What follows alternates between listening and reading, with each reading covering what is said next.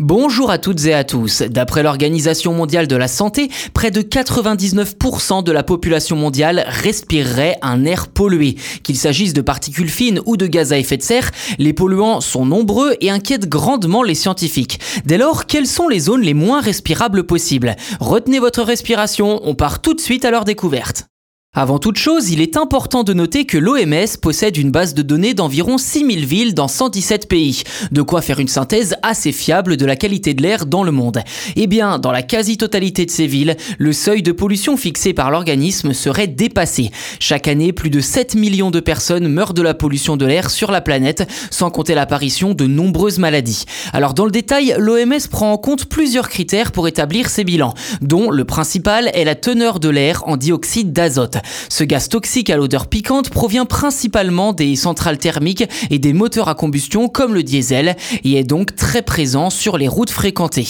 Le fait de s'y exposer régulièrement peut déclencher de l'asthme, des difficultés à respirer et de la toux notamment, trois symptômes que l'on retrouve beaucoup plus souvent à l'hôpital lors des pics de pollution au dioxyde d'azote.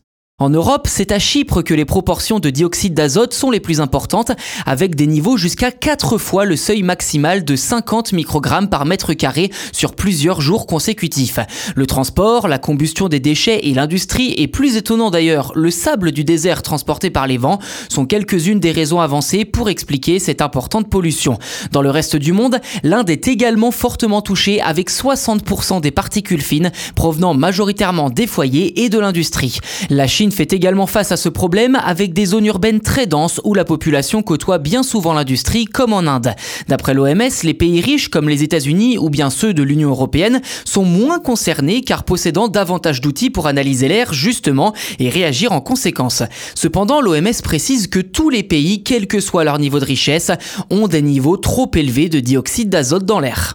En guise de solution, le dernier rapport du GIEC préconise un renforcement des véhicules électriques et une refonte des modes de transport en commençant par abandonner les moteurs thermiques et diesel.